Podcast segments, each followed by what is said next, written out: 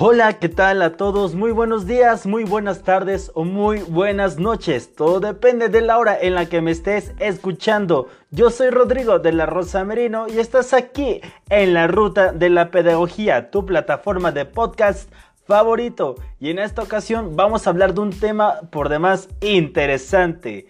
Hoy vamos a ver una cápsula informativa sobre la evolución del cine en México y el mundo. Así es que ponte cómodo porque hoy vas a conocer los antecedentes del cine, quiénes intervinieron para su creación y cómo es que lo conocemos en la actualidad. Muy bien, ponte cómodo y damos inicio. Lo primero que debes de saber es que utilizadas ya en el siglo XVI, la cámara oscura permitía la proyección de imágenes, esto externas dentro de una cámara oscura. Esta era la precursora de la fotografía y de la misma manera, la linterna mágica sería después la precursora de las sesiones de cine en proyectar imágenes sobre una superficie plana. Debes de reconocer que en el siglo XIX aparece la fotografía por primera vez. Ya era posible impresionar y guardar una imagen del mundo que nos envuelve. Así es como se conoció a los fotógrafos. Muy bien. Te preguntarás cuáles son realmente los antecedentes al cine. Sí, claro que la fotografía y las imágenes son importantes, pero tú debes de saber que los antecedentes más próximos al cine están precisamente en la imagen de un animal que tiene cuatro patas. Piénsalo, ¿cuál es? Exactamente, un caballo. Pues las cronofotografías y los experimentos de Edney Jules Murray y Edward McBride se acercaron mucho a lo que finalmente sería el cinematógrafo, que posteriormente los hermanos Lumière en la década final del siglo XIX crearon. De esto hablaremos un poquito más adelante. Pero bueno, las series de fotografías de Muybridge mostrarían que hay un instante eh, que tú no puedes percibir en el que las patas de un caballo que va galopeando no apoya ni un solo pie ni una sola pata, pezuña o garra, lo que tenga, en el suelo. Esto era impresionante, ya que al pasar todas estas imágenes en movimiento, es decir, pequeñas imágenes continuamente, daban este efecto, esta percepción de que el caballo se estaba moviendo. Ahora, seguramente te preguntarás, entonces, ¿cuál es la idea del cine? ¿Qué se necesita para hacer cine? Bueno, la idea son 24 fotografías por segundo que el ojo percibe como una sola imagen en, movimiento. Es increíble la cantidad de imágenes que podemos percibir en un solo movimiento. 24. ¿Eso tú lo sabías? Yo creo que no. Continuando, déjame decirte que no solo Murray con sus fotografías del caballo intentó dar movimiento, sino que a lo largo de este siglo muchos inventores trataron de construir aparatos, eh, herramientas o juguetes que lograran producir esta ilusión del movimiento. Entre estas tantas herramientas y aparatos se destacaron el traumátropo, el fenaquistoscopio, el zoótropo y el praxinoscopio. Esto era una variante como de un teatro óptico.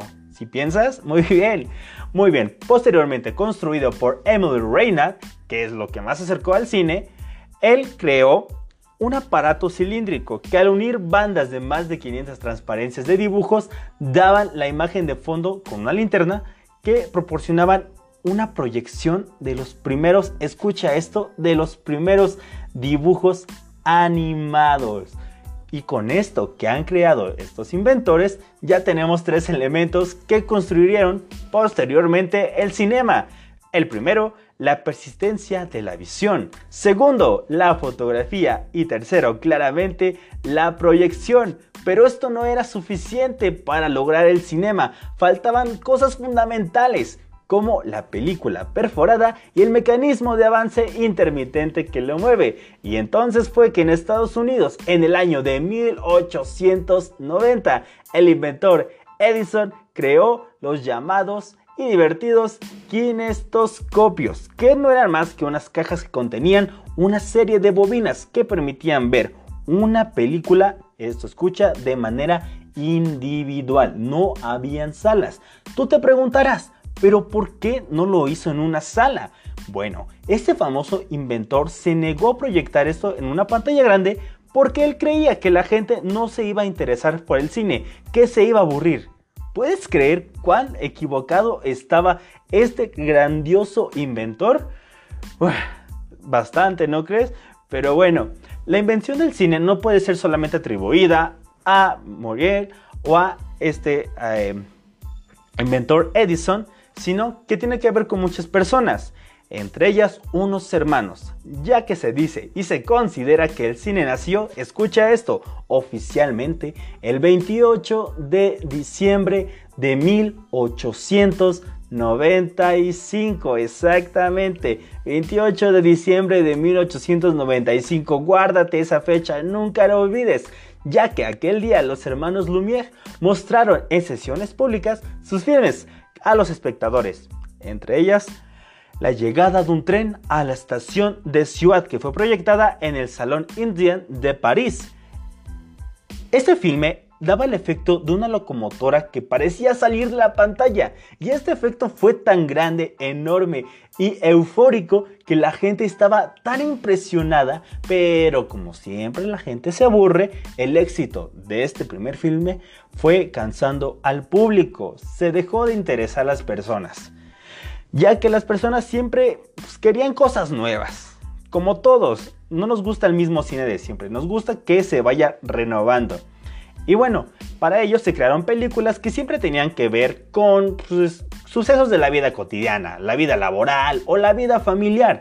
Pero fue la magia y la imaginación de otro inventor, de otro hombre, George Méliès, quien salvó al cine de acabar solamente como uno de los tantos inventos que ya te mencioné anteriormente, ya que él logró lo que conocemos ahora como ciencia ficción, con filmes como Viaje a la Luna en 1902 y Viaje a través de lo imposible en 1904.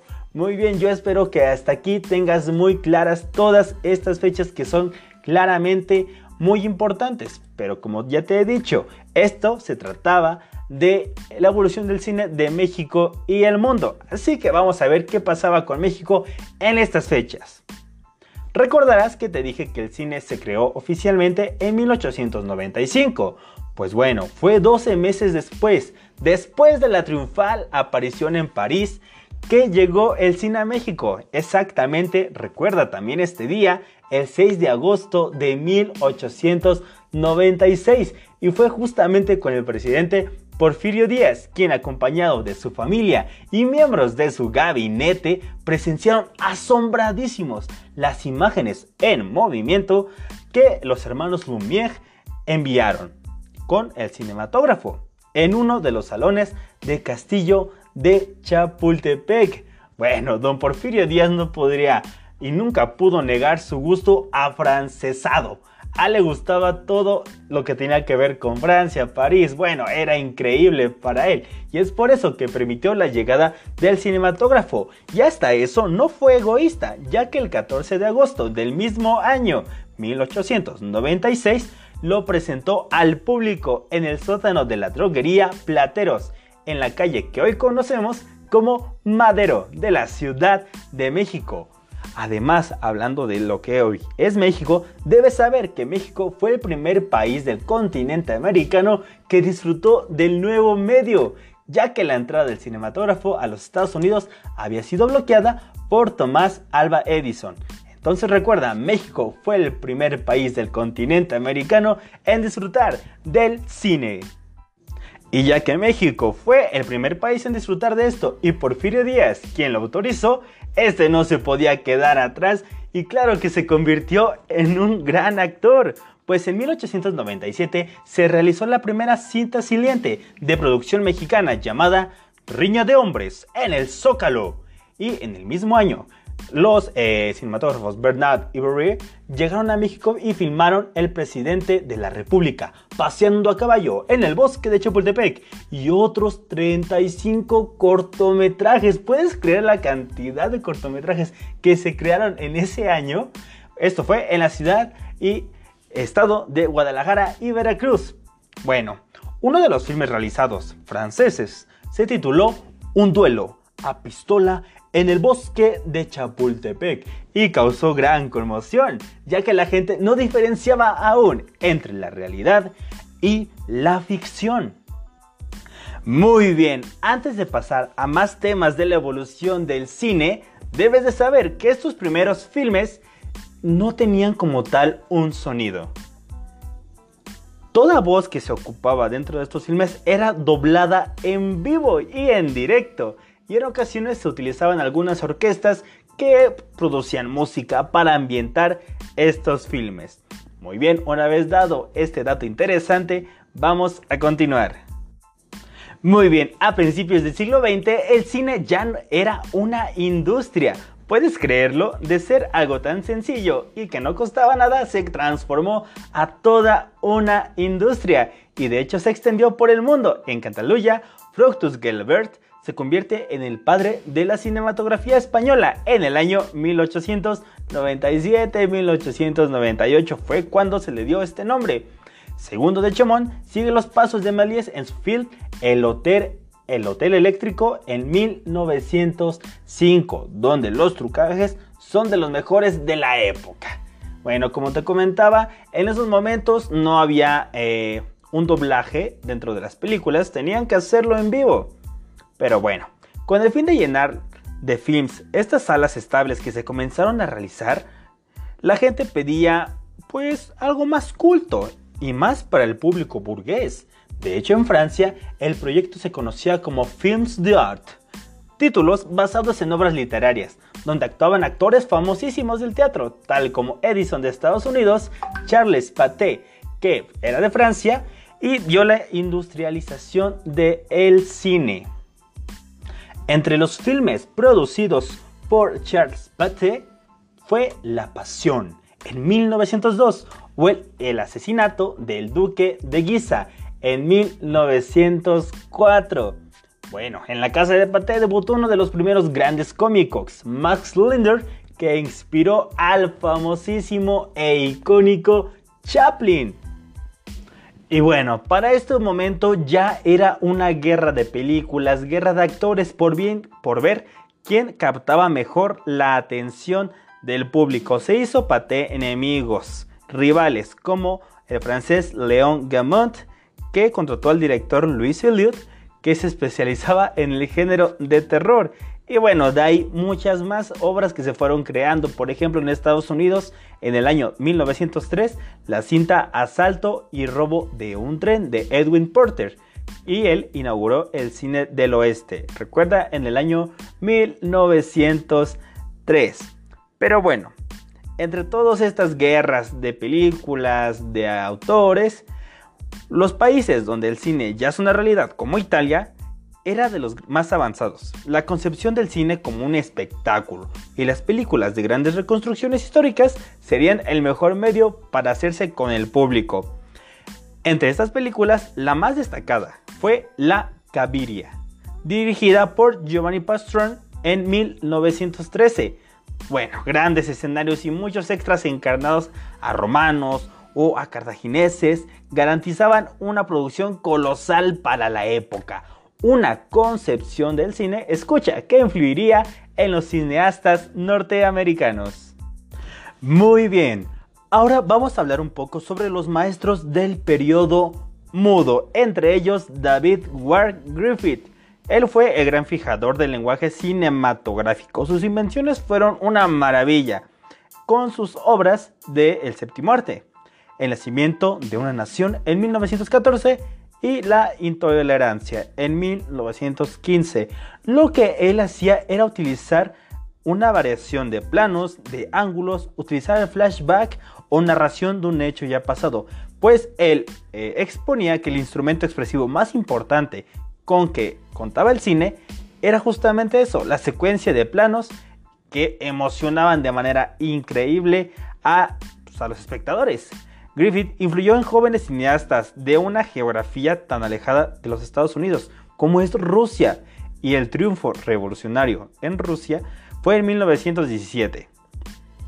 Como verás, ya era una influencia increíble que pues tenían todos en este momento, ya que era una estética innovadora de vanguardia de hecho en Alemania, los estilos expresionista y Kammerspiel sorprenden con sus productos ambientados en escenarios irreales o futuristas. Muy bien, vamos a hablar ahora de Stiller O'Dreyer, que en 1928 creó la obra La Pasión de Juana de Arco. En el caso de Francia, Louis Duluth fue el principal promotor del impresionismo cinematográfico. Como verás, el cine fue evolucionando al pasar de los años con obras de Herbert Dulac y Epstein en el año 1927 con la caída de la casa de Usher y la Atlántida de Jacques Fader en 1921. Ya estamos en los años de 1921 y vamos a regresar ahora con México, ya que entre los años 1917 y 1920 hubo en México una época de oro del cine, situación que no se repetirá hasta tres décadas más tarde.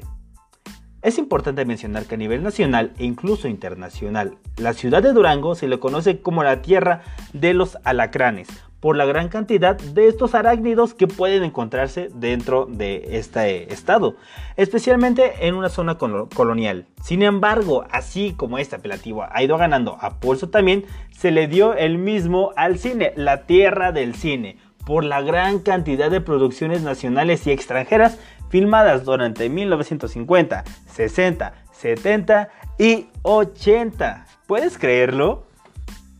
Bueno, ya para finalizar este grandísimo podcast, daré unos datos y fechas muy relevantes. En la época sonora, el 6 de octubre de 1927, sucede un hecho revolucionario para la historia del cine, pues el cine comenzó a hablar con El cantor de jazz de Alan Crosland, pues dejaba escuchar al actor Al Holson cantando. Recuerda muy bien esto, pues fue cuando el cine pudo hablar por primera vez. También en la posguerra, al terminar la guerra, en una Italia ya destrozada aparece el llamado cine neorealista, con obras como La Tema Terma de eh, Visconti en 1947. Una fecha y acontecimiento también muy, muy importante. Y mientras tanto, en México, ¿qué pasaba? Bueno, lo siguiente, pon mucha atención, pues también lo debes de tener en cuenta. En 1931 se crea la primera cinta sonora mexicana, pero un poco antes, en 1917, se crea Azteca Film, que era una empresa productora, una empresa productora, pues de justamente estos filmes.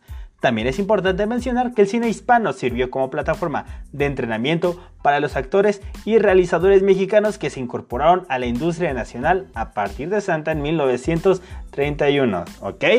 Y la industria del cine mexicano nació en una época de gran efervescencia social, política y cultural en nuestro país, pues la naciente industria del cine mexicano produjo entre 1932 y 1936 unas 100 películas, entre las que destacan varias consideradas hoy en día como clásicos del el cine nacional. Como verás, el cine ha pasado por muchísimas cosas para su creación y para que podamos disfrutar últimamente de toda esta riqueza cultural plasmada en tan poco tiempo. Muy bien, y bueno, con esto hemos terminado el día de hoy. Sin antes mencionar que uno de los grandes de, de las obras fue George Lucas, autor de La Guerra de las Galaxias. Seguramente has escuchado ese nombre de la película, pues en 1977 se dio y Steven Spielberg, realizador de Encuentros en la tercera fase de 1977, paralelamente con otros directores, apostaron por un cine igualmente comercial, pero tratando con un estilo de realización personal creativo. Bueno, estos fue alguno de los tantos filmes. La Guerra de las Galaxias y en los años 80, la aparición e introducción del video y el aumento de los canales televisivos por diferentes vías hace que el público vea más el cine que nunca, sin salir de casa, pues era preciso buscar de nuevo espectacularidad. Películas con muchos efectos especiales, pruebas de atraer espectadores hacia la sala oscura. ¿Entiendes? Todo esto de los efectos especiales de Guerra de las Galaxias, de la ciencia ficción, todo fue con la finalidad de traer a todas estas personas a las salas que hoy conocemos como el cine. Esto fue una globalización de la economía increíble. Muy bien, esto ha sido todo por hoy. Muchas gracias por escucharme. Yo espero que a ti te guste el cine tanto como a mí. Y esperemos que se siga evolucionando. Estamos en el siglo XXI. Veamos qué otras cosas nos depara el destino. Recuerda, ya existen películas en 3D y efectos 4D. Si quieres que haga otro podcast con obras eh, de los años que mencioné, específicamente de Francia, España y México, es decir, entrar más a detalle en cada una de las obras, déjamelo saber.